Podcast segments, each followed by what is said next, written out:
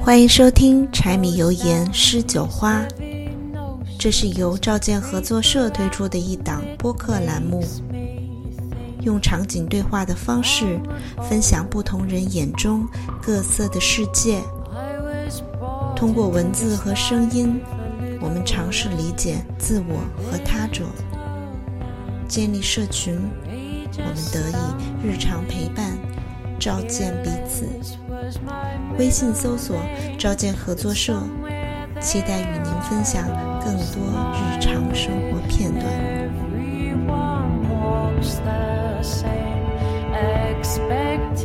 我受益最大的就是，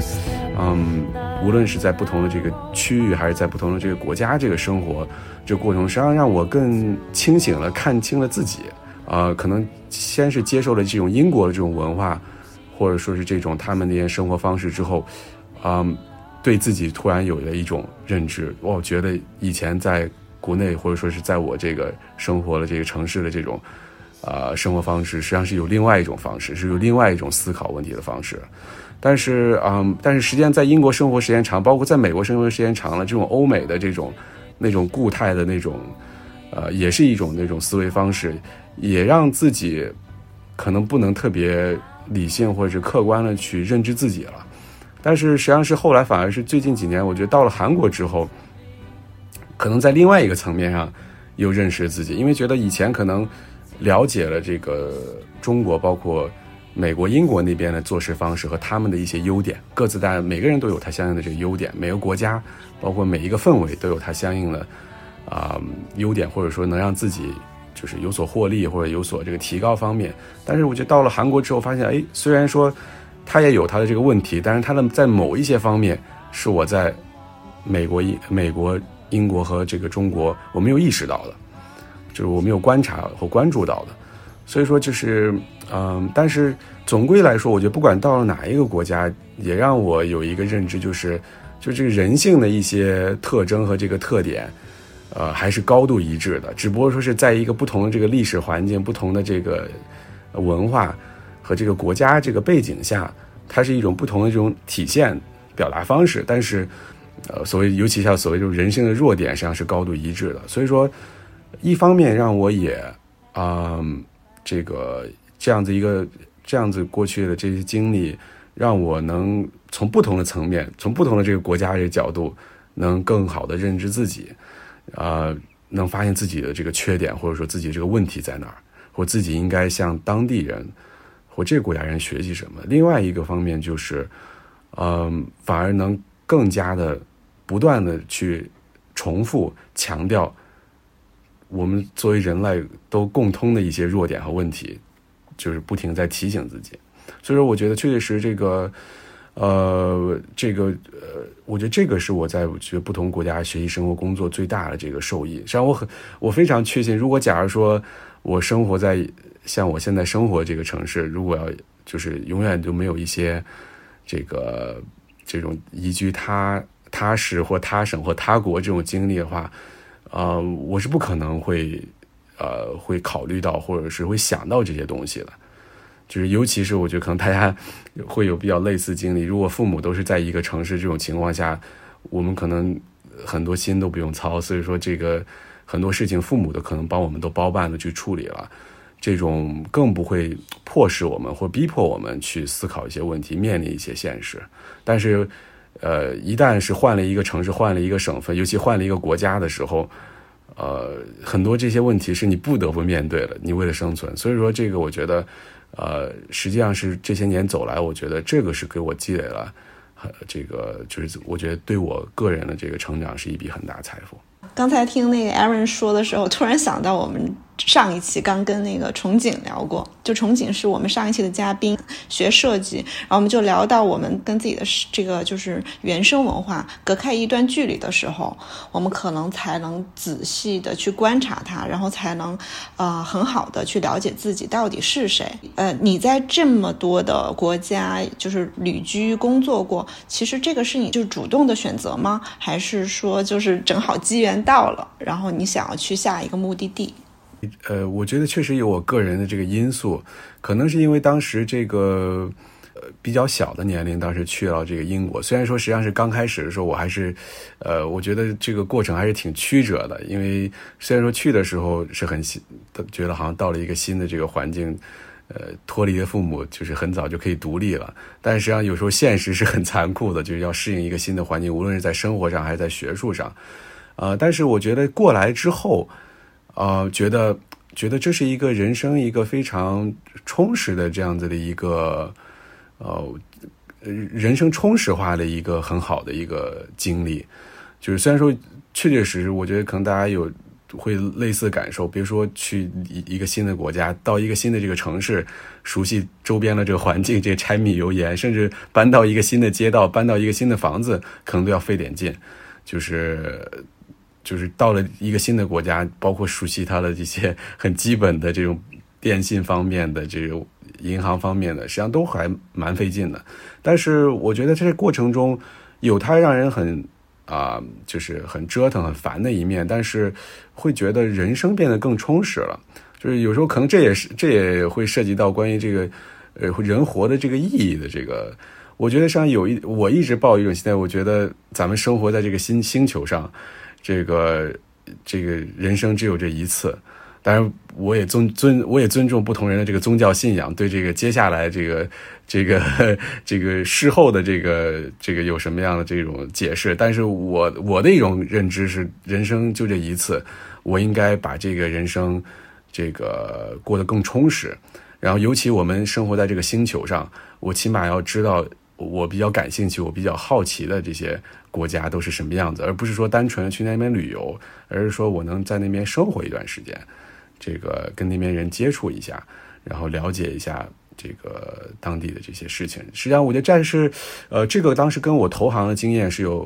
很大的关系。就是我，而且我觉得每个人都不一样。我觉得我我有认识很多的朋友，就是很宅，甚至不愿意离开。他这个父母所在的这个城市，觉得就会很折腾，就很不方便、很累，嗯，就是而且很多人对外语也有恐惧症，就也不愿意学习新的外语或者是了解新的这个事物。这个确实是每个人这个个性和这个喜好都不太一样，然后也可能他受他本身的这个所在的这个呃工作岗位啊，呃经济方面现实这个因素的这个影响。啊！但是我确确实实觉得，当时我最早呃第一份工作在投行，然后我当时在这个伦敦的这个我们是在总部，实际上我们是跨区啊管着几个这个呃这个 region 这个地区，包括这个中东、非洲还有这个欧洲。一般在这个投行在这个伦敦的这个办公室都是管这几个区域或者大洲，然后我就接触到很多这个不同国家这个同事。然后，因为那个时候我们主要是关注这些不同呃，这跟这些国家相关这种金融产品，尤其金融衍生产品。在这个过程中，接触接触了很多这些国家不同这个人士，呃，包括各个国家这种法律法规、这种做事这种方式，这个无论是在这个法律上，还是说是在也是在人情面上的这些沟通的这种工作这种方式，然后就觉得啊，确确实啊，这个世界。呃，比我想象的，呃，实际上即使是当时第一次出国，但是因为有这个投行这个经历之后，觉得哇，比我想象的要更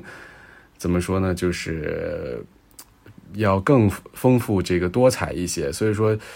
这个经历也促使我想更多的去啊了解这个不同这个国家。但是我觉得可能跟那个时候又不太一样了。接触，我觉得国家当时我在我这个尤其尤其是在伦敦工作的时候。接触的国家的人多了之后，会对某一些特定国家的人产生一些好感，所以说可能下一步就会有选择性的想，我可能接下来我想去那个国家去感受一下、生活一下，可能就会更有针对性一些。然后，但是一般我也是以旅游的形式先过去。像那个时候我印象非常深，就是啊，我接触了有一些这个韩国这个客户，然后还他们主要是因为在这个欧洲。非洲有一些投资项目，然后有相应的一些跟我们银行打交道的业务，然后刚好我们首尔办公室这个同事也有来，有时候来伦敦办公室来拜访我们，然后在这个过程中，然后我就开始对韩国啊比较感兴趣，然后后来找了有一次回国的这个机会，我就啊专程就是在韩国转机，然后在那边就是旅游待了几天，然后就感觉啊对那边很有兴趣，非常感兴趣，然后接下来实际上是花了。几年的时间，我去学习韩语，然后去做相应的这个呃硕士的这个呃申请准备。啊，实际上严格上说，应该是花了三年半的时间，才真真正正去在那边开始生活。这个也是我的一个经验嘛，就是因为现在因为年龄的这个因素，还有这个很多现实这种原因，我们不可能非常浪漫，突然对哪个国家感兴趣时，我们就决定 OK 就要去这个地方。呃，我前期也是做了很多的这种调研，包括去旅游，我都不下有十次。然后包括在学习语言这个过程中，了解那边高校过程中。就觉得一步一步做下去，是是不是觉得这个是真真正正自己是想去想去感受或、想去了解的，呃，一个地方。这个这样子的事情我做多了之后，这个也会有了自己的一套这个，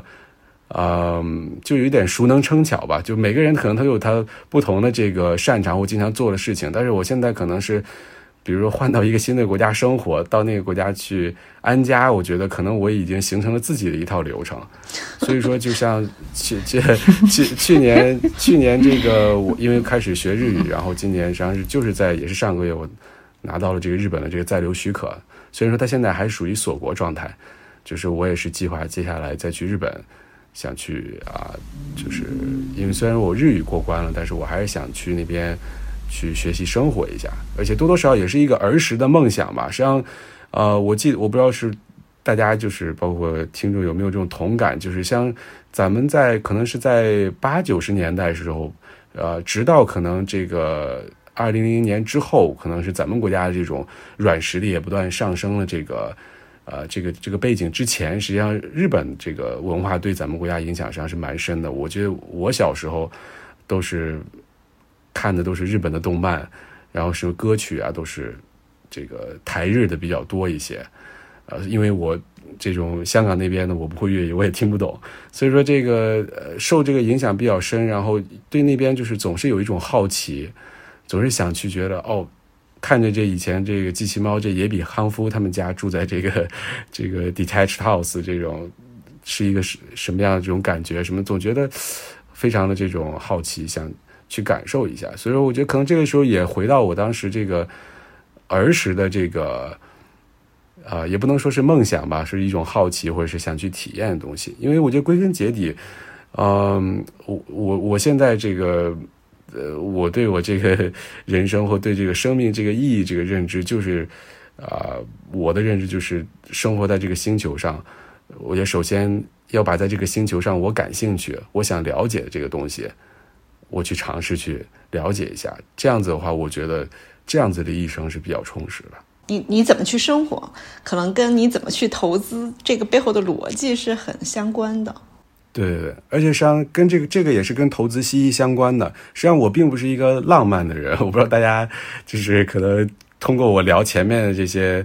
话题，是不是能感受到我是一个非常现实主义的。就我不是一个浪漫的，比如说我这很多我认识朋友就是，啊，包括当时在这个伦敦政经，呃，有毕业朋友就是啊，本来是在投行工作的，然后但是自己发自内心的喜欢画画，然后干脆都工作几年了，就工在银行都干到中层了，结果放弃自己的工作，然后又重新报了一个绘画学校去学画画。就是像这这样这朋友，我认识也也不少，但是我我觉得我还不是这样子，就非常浪漫，非常去追求一个自己的所谓这个梦想。我还是想是如何能跟这个我自己个人这些投资，包括家人的理财，综合各个方面来看，会能有所帮助。呃，实际上我也觉得就是呃，有些时候在不同国家生活，或者说是了解。呃，一个最大的一个收获就是像金融方面我们所说的这个套利，实际上套利最简的、最本质的就是，低价买出高价，这个低价买入高价卖出。但是呃，往往这个这个这样子的一个套利的这个机会是不容易被发现的，或者说是不容易去去套利的。但是这个呃，往往就是如果你要是换了一个不同这个区域，换了一个不同国家的时候，有些时候你会发现。很自然而然有很多这种套利这个机会，但是这个套利这个机会不是局限在说是，就像咱们可能认为，如果你跨国套利的话，你就是代购啊什么的，它不是这个层面，就是可能你在这个国家你学到了一个这个东西，无论是做事情的方式、企业运行的这种模式，或者是一个理念，这个然后你能把它用到一个这个呃用到一一个另外的一个环境，比如自己呃做生意啊或什么这样子一个环境，这个甚甚至以一个更低这个成本去实现它这个价值。我觉得这个也是，这实际上是一定程度来说是另外的一种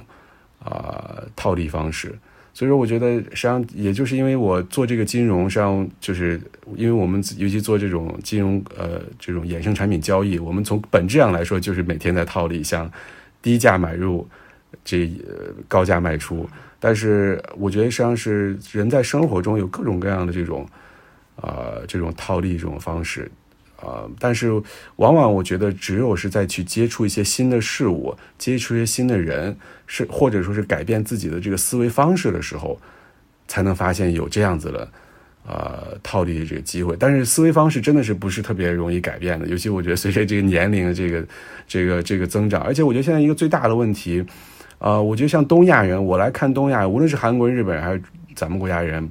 跟这个美国人，尤其在硅谷那边，在加州的美国人有一个很大这个区别，可能他们就是因为这种文化、这种教育这种背景，美国人会更异想天开一些，或者说他们有一些人他不一定考试考得非常好，或者说是这种就是学术上就是比较就是出色，但是因为他走入社会走入的比较比较早一些，从小就打工啊，或者说是很早进入到社会，他的那些常识。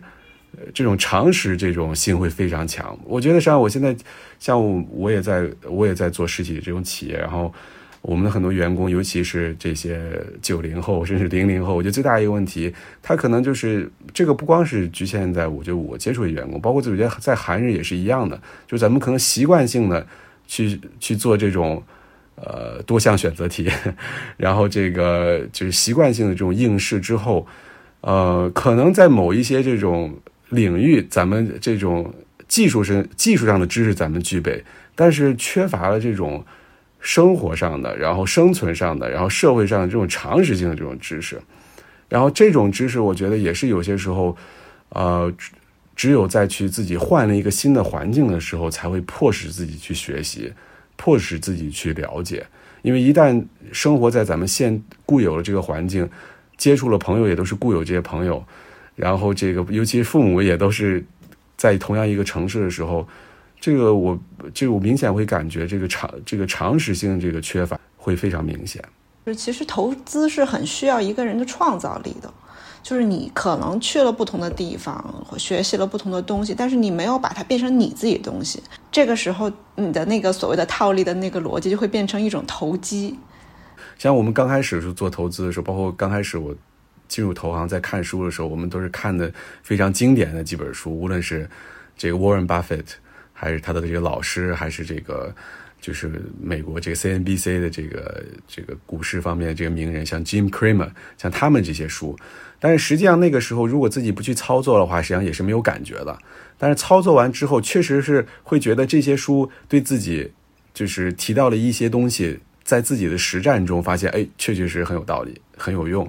但是实，我觉得在这个之后，我觉得有一定理论经理论的知识有了之后，实战的这个经呃经验也有了之后，啊，我觉得是可以慢慢的形成了自己的一套风格的，就是包括根据，因为我觉得每个人的时间也不一样，这个对这个风险的这个认知承受能力也不一样，这个包括对风险这个口味。所以，包括这个喜好，就是我觉得很很明显的就是，呃，我我基本上是都是在教育行业。如果我做的很多东西，尤其在实实体企业这一块，嗯，包括风投，包括参与一些新的项目，我都还是倾向于在教育，尤其是语言教育这一块。呃，就是如果跨越另外一个领域或跨越另外的跨越到另外一个行业的时候，真的是就是隔行如隔山，就是我不是很了解。啊，所以说我觉得就是，而而且即使是我现在做的这一块，也是我积累了超过十年的这个经历，实际上这个是我一个个人的这个优势，呃，所以说我我觉得就是所谓这个形成了这样子一个个人这个风格，也是更好的去利用自己在就是一些特定行业或特定一些领域积累的这些经验的更好的这种利用，再加上这个，我觉得。啊，我觉得现在这个这个大势也很重要。就有些时候，咱们也很强调这个大势。可能有一些行业现在是处于这个黄这个日落期，或者说属于处于不景气期。即使我们再去了解、再去深入去挖掘，可能没有更多的这样子一种成长这种机会，或者相应的投资这个机会。所以，确确实实，我觉得可能几个点都需要把握。一就是总结来说，就是首先自己啊，我觉得首先就是我觉得不可，我觉得是比较忌讳的，就是就好好比是。是做人一样，就是说，如果你要是很，你看到了某一个很成功的人士，他的一种风格，包括他说话，包括他的这种行为，然后你想去刻意模仿他，不排除有可能你会因为这个会成功，但是往往是你不是你自己的时候，你只会让你所仅有的那些这个优势或者说是卖点，啊，反而是彻底丧失。自己不论是做什么，我觉得还是尽量。呃，能想办法能利用好自己辛辛苦苦积攒的在这个领域方面的这个经验和这个知识，包括甚至就是行内人的这些见解啊。然后我觉得结合着现在这个接下来这种发展这个大势啊，我觉得去去有所的这个慢慢的就是去培养一个自己这种风格，或者说自己的一个关注的一个点。让我有这样子的一个认知的这个过程，确确实实跟我投行经历也有关系。然后另外一方面就是，呃，在过去十几年，呃，去不同的国家学习、生活、工作的时候，它会加速我去思考这个问题，或者说去顾，甚至去形成这样子的一个呃风格。啊，古人讲“读万卷书，行万里路”，就是可能我们也许这些年太多的注重在了读万卷书上，就大家非常推崇那种知识或理论的获取。就像你前面也提到，你看到现在这些小朋友出来工作，他可能缺少很多这种经验层面的，而且很多时候一些理论的东西是需要你通过实践不断的去反复验证的。为什么成功不能复制？就是他有他个人的一个一个一个道一个一个。背景也好，或者一个经历也好，所以他带着他的思考，他才能够形成他的一套一套东西。他所我理解的这种创造性东西，就是你要去综合这些，那你运用什么，不运用什么，你你借鉴了什么，然后从中又产生了什么是自己加进去的，因为自己的一些体会，就是你觉得这种 异异文化的呃体验或什么也好，是不是一个？可能是一个最有力或最有效，或者其他无法替代的一种，能够让你帮你重塑你的，就会拓展你的思维也好，或者说呃，让你能够更快速的成长的一种一种方式呢？就是我嗯，我觉得好像我不能说可能它是最有效的，因为肯定也有其他这种方法。只是我觉得相就我个人经历来说，我发现它是一个相对来说比较快的，能就是帮助认知自己的一个。呃，一个方法，就是因为，呃，很明显，就是到一个异文化或者说一个不同的这种思考方式这种环境的时候，突然就意识到，哦，原来我跟他们这种思维方式是不一样的。这个他们呃，说说，首先，往往大多数人认识认知是觉得，哎，他们的思维方式为什么跟我不一样？然后，但是这个慢慢后来就发现，哎，那为什么我以前会有这样子一个思维方式？为什么这边的人全都是以这样子一个思维方式？实际上，我觉得。就是他会，嗯，更好的这个认知自己。实际上，这个我觉得是一个。实际上，有些时候是咱们是对咱们自己的这个认知是不够充分的。虽然说每个文化都差不多，但是我觉得可能亚洲这个文化更明显，东亚文化，因为咱们让可能让一些美国人觉得咱们可能会比较拐弯抹角一些，因为这个这本身这个东亚文化比较含蓄。就是虽然说，我觉得咱们还就日本人可能说更拐弯抹角一些，但是整体咱们不像欧美人比较直接一些，呃，更不用说在咱们这个文化里面，除非是关系比较亲近，尤其像父母这样子的这种关系的，很少人会直接指出来你这个问题。但是我觉得，当你是换到另外一个国家或者换到另外一个这种场合的时候，往往这个因为现实这种因素，别人可能这种顾虑啊或什么会少一些，就是因为因为你是你是在一个。公司或在一个群体，你你要服从这样子的一个这个规则，实际上它会很快的让你就是意识到，无论说你在哪个方面做的实际上是不对啊，或者说是你实际上你对你的这个认知不够充分，我觉得这可能是一个就是我觉得加速认知自己的这样子一个过程。那那你有在这个过程当中有特别受挫的时候吗？就是被。被质疑了，或者说很大的冲击，说哎，怀疑自己。事实上是这个脸皮真的是越磨越厚。对，这个这个就跟这这这也就跟病毒打疫苗一样，就是你这个你你你你这个抗体会是越来越多的，所以这个这个我个人这个经历就是啊，再加上我本身呃前期在做企业过程中，以及呃自己呃创业过程中也受过很多这个挫折。所以说，我觉得，我觉得我的这个心理这个承受能力，尤其在这个异文化这种生存承受能力，是这个真的是只能是通过这样子的这个阅历，通过不断不断的被这个自尊心的这个被消磨，这样子达到这个实质上的脸皮不断的磨厚的这样的一个过程。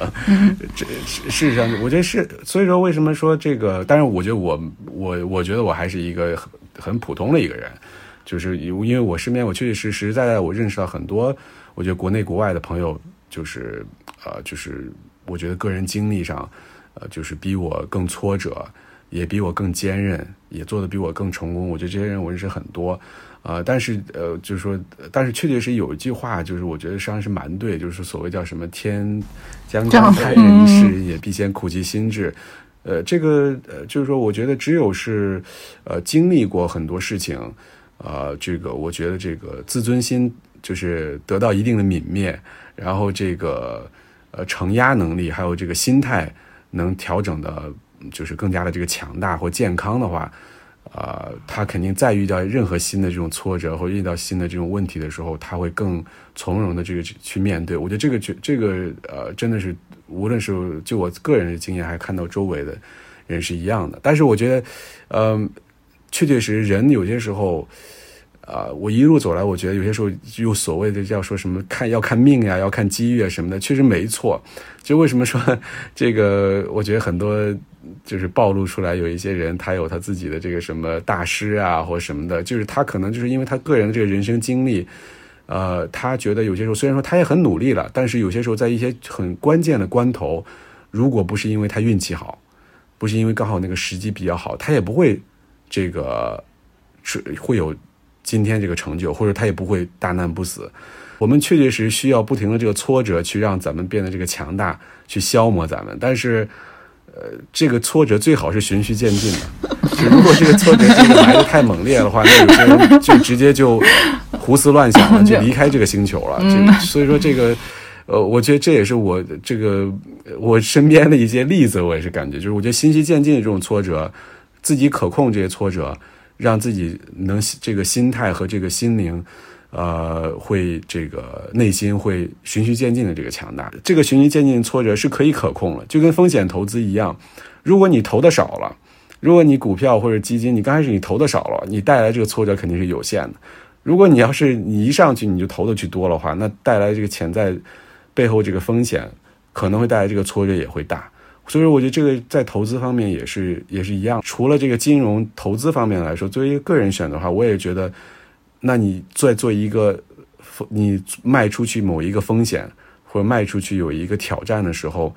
啊，我觉得你对这个东西你了解的越多，准备的越充分，这个你去啊去，尤其在韩国、日本比较流行去跟这个前辈这 networking 什么，去减少这种因为信息不对称。或者因为自己不知道自己不知道，造成了这个挫折会比较大的这种，去尽量去减轻这个可能会面临这个挫折，这样子我觉得会自己为自己营造这样子一个循序渐进的这个挫折过程，我觉得是啊挺重要，因为不可能，除非是有些人不排除运气非常非常好，他既也没有接受挫折，他也就是也非常成功，但是就像也回到了我。在之前也提到，往往这样子的一个这个经历，会为以后的这个个人的这个发展埋下一个更大的这种风险。特别同意，我自己感觉每次有挫折，或者是你觉得你自己已经非常准备好了，然后又来了一个新的挫折的时候，我我每次都告诉自己说，那可能还是没有准备好，可能还是要再需要历练一下。但我又特别感谢 Aaron 给我们很真实的分享，因为现在的舆论也好，或者媒体也好，就打造出来都是精英文化，都是那个就是一下子就一夜暴富或者财务自由了。所以大家对于财务自由这个概念，就是只要我财务上能自由，或者只要我的那个物质上丰足了，我这个人就可以躺赢了，做一些就是我想做的事情。所谓的想做的事情，就是躺着数钱嘛。我感觉他们的那个 概念是这样子的，就是你怎么看这个？大家对于财务自由的这样向往？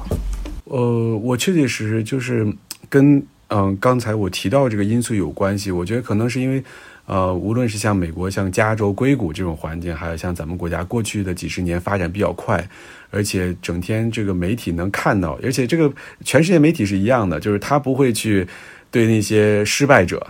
尤其是都已经从这个星球上消失的人，因为这个自己的承压能力就是不够的这些人进行，就是很深入的这种描述啊，或者，但是这也跟咱们人性相关，咱们希希望就看到。就连咱们一般的民众也是，也不能怪媒体，就是这咱们希望是看到那些光鲜成功的，尤其是像那种灰姑娘式的那种、那种这种新闻呀，或这种故事。但是我觉得他往往他把这个呃，实际上这个社会这个现实这个给扭曲了。实际上像我们做做，尤其做风投、做这个做这个实体企业操作的人，实际上大家都会非常有经验。确确实实做风投这一块的，你要抱着百分之八九十以上的企你投的项目都可能会不了了之，或者就赔钱的这样的一个后果。基本上，那百分之十成功的这些会给你带来超过十倍、二十倍的这个回报，那你也总体来说也是很划算的。包括公众的信息，看到很多这种 VC 啊，这种风投这些企业，也基本上是也是大概是这样子一个平均数吧。当然，肯定国与国之间、产业与产业之间有这个细微这个差别。呃，但是我觉得可能就是因为这样子的一个，我觉得这种媒体的这个氛围和这个因为高速的发展带来了这个大家生怕错过 the next big thing 这样这种心态，这个就让大家就是去做一出这种不理智的这种呃选择，所以我觉得这个真这个确确实实是。嗯，虽然说说着容易吧，实际上我觉得我之所以现在可能能有这样子的一个这种感觉，也是因为我我做自己做实业做企业，我也觉得有多次就是做不下去的，就是赔钱的这种经历。实际上就我自己，包括身边有每个国家，实际上实际上都是一样。像我前两天我还跟韩国的一个朋友，一个韩国朋友。跟我讲这个，他实际上他年龄比我还嗯大不少的。这个他头些年是在跟马来西亚做一个进口他们那边的一个竹子的一个成分，然后用它实际上是很多这个牙刷里面要用到的一个成分。实际上大家都没有意识到这个东西是很不起眼的，实际上大多数人都不知道牙刷里面还用到这个成分。但是呃，就是因为可能这个东西不起眼，然后他一直在做这个东西，实际上他还就是。就是收益还蛮可观的，但是最近这几年，因为各这种所谓互联网经济，所谓这种新经济，这种新的玩意儿这种产生，然后他觉得，觉得好像是不去看到了很多这种光鲜这种势力，自己不去尝试一下，觉得很可惜。然后他就说，他所参与的所有这些东西全都是赔的。真真正正做过风投的人，或者说自己做做过实业的人。去做跟自己这个行业不相关的这个东西的时候，胆子会越来越小的，他会越来越知道这个隔行如隔山。你说现在的我跟二十年前或十年前的我最大的区别在哪？我我是非常，我可以非常自信的讲，是十年前是二十年前我是不知道自己不知道，但现在是我起码我知道我不知道的东西有很多，或者说我不知道的这些东西可能都在什么位置，但是即使是。这些我知道的，这些不知道的这些东西，可能是在什么位置和大概是在什么方向。但是，我有这个认知的时候，我我的胆子会更小，因为我知道这个东西，除非是你在这个行业跌打滚爬，就是干过相当长一段时间，里外都非常了解的话，就是你是无法去运营这个事这个事情。那我前面有一点就是 Aaron 提到的，我觉得也特别重要，就是他提到说这个成功很多时候我们往往忽略了这个你的运气，运气所在。所以这个也就是说，我们有的时候看到一些市面上这些成功学或什么也好，就会觉得啊，好像是你你你只要足够的努力了，或者是足够的怎么样了，你就是一定会会会是有属于你的那些。我觉得可能是嗯。嗯我觉得更更，或者说我们可能需要去调整的心态，就是说，我们所做的一切努力肯定是呃必然的，但是就是说，我们只是最大程度的，不管是规避风险或更理性，或者是投入更多的精力去学习或调整，但我们总有一些部分是我们不能掌控的。所谓的啊，那个尽人事听天命，就是有的时候的一些这种特别的执着或特别的一些，其实是来自于一种过于自信，或者是。嗯，不相信有一些东西是不在自己掌控之外的，所以可能也会更冒险，跟更不谨慎，可能跟我们的文化有关，这种面子嘛或者什么的一些，然后就会觉得其实是一种不够内心不够强大的一种。我觉得我们都会经历，因为我们都在这个文化下成长和受教育，但是很多牢笼或者很多困境是我们内心给我们自己的，就是。你能突破过去的时候，你就会发现那个东西消失了；但你没有的时候，你会发现那个东西好真实的就存在在那里。你会觉得这不不可改变的，所以可能对，就可能也很多人也在，也许当下在经历一些什么特别大的困困境或者是挫折吧。就是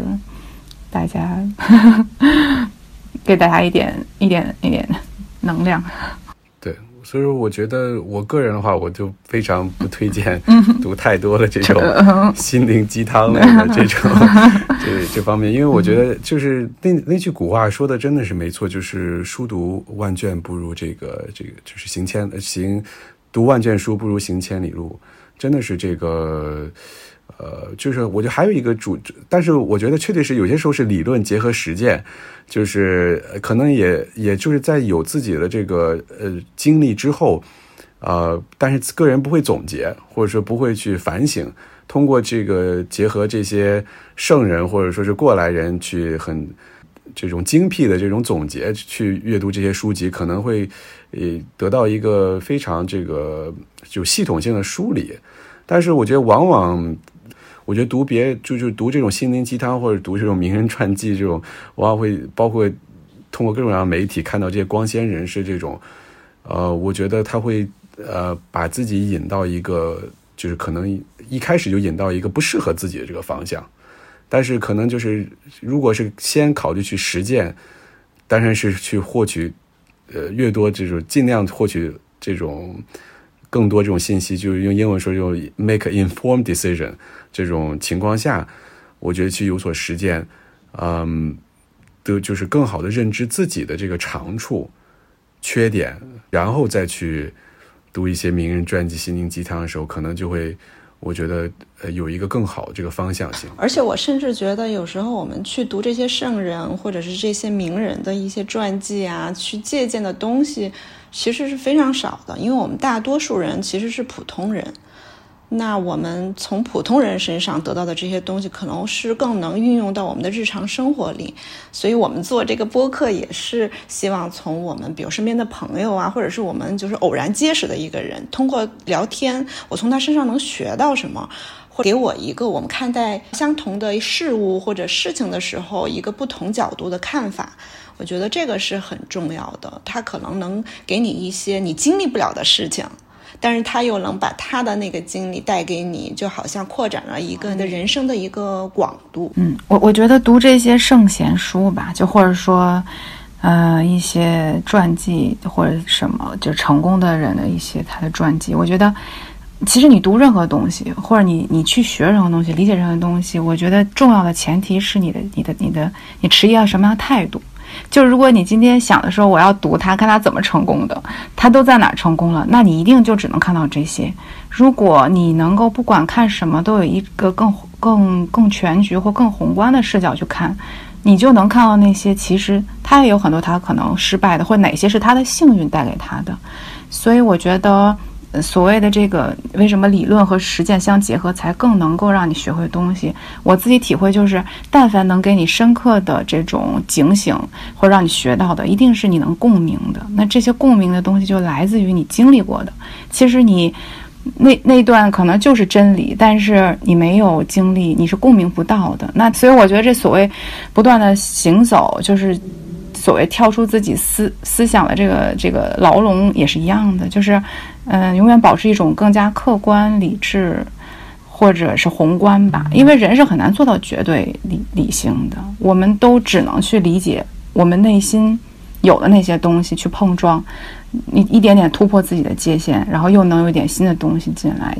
能让你特别有共共鸣的，一定是你已经心里有一些东西跟它有连接的。嗯，不，我我我会觉得有时候就不要对自己的认知太确定，或者说太笃定。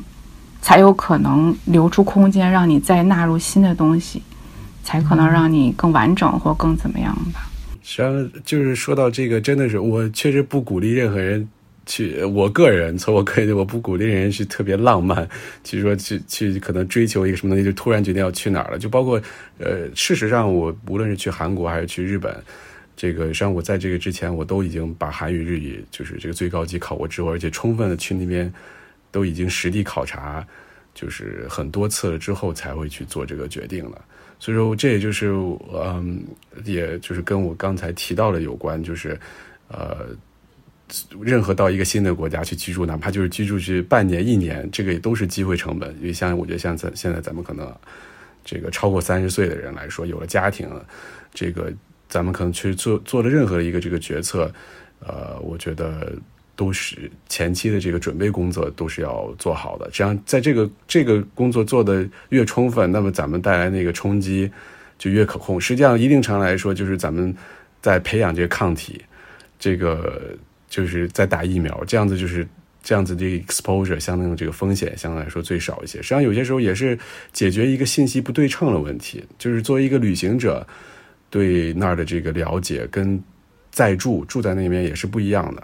所以说，但是如果能把这个语言给攻克的话，肯定是会在这个过程中，因为你要跟那边老师要沟通，了解那边这个文化，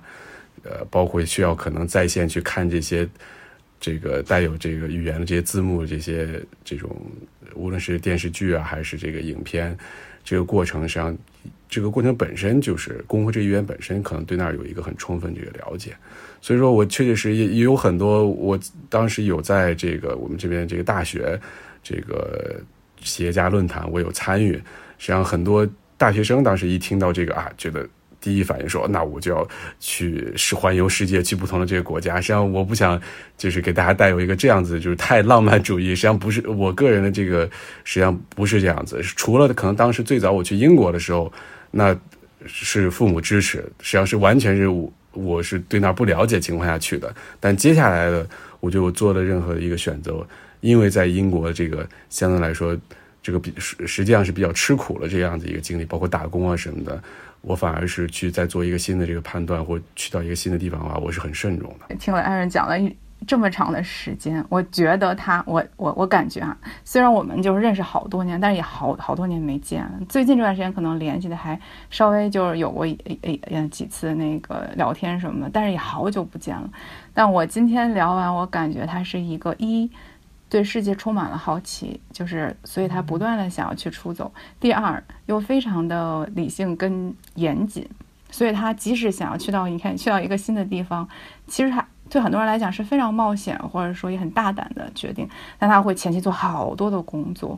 啊，然后之后再稳当的把它落地，然后所以我就觉得可能也是大家可以借鉴的吧，就是说思想上可以很大胆，实践上的时候要谨慎，嗯，要相对的更全面一点。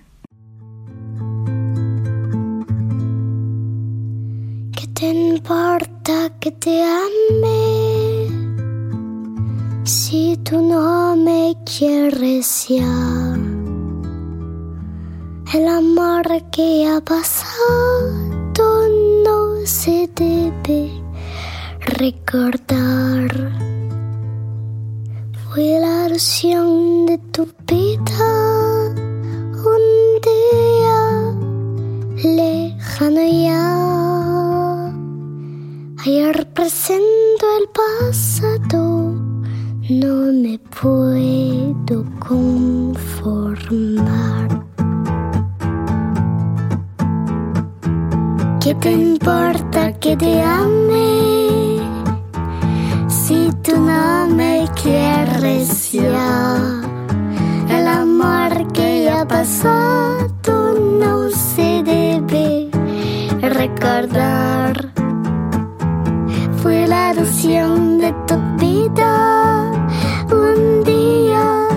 lejano ya. Hoy presente, el pasado, no me puedo conformar.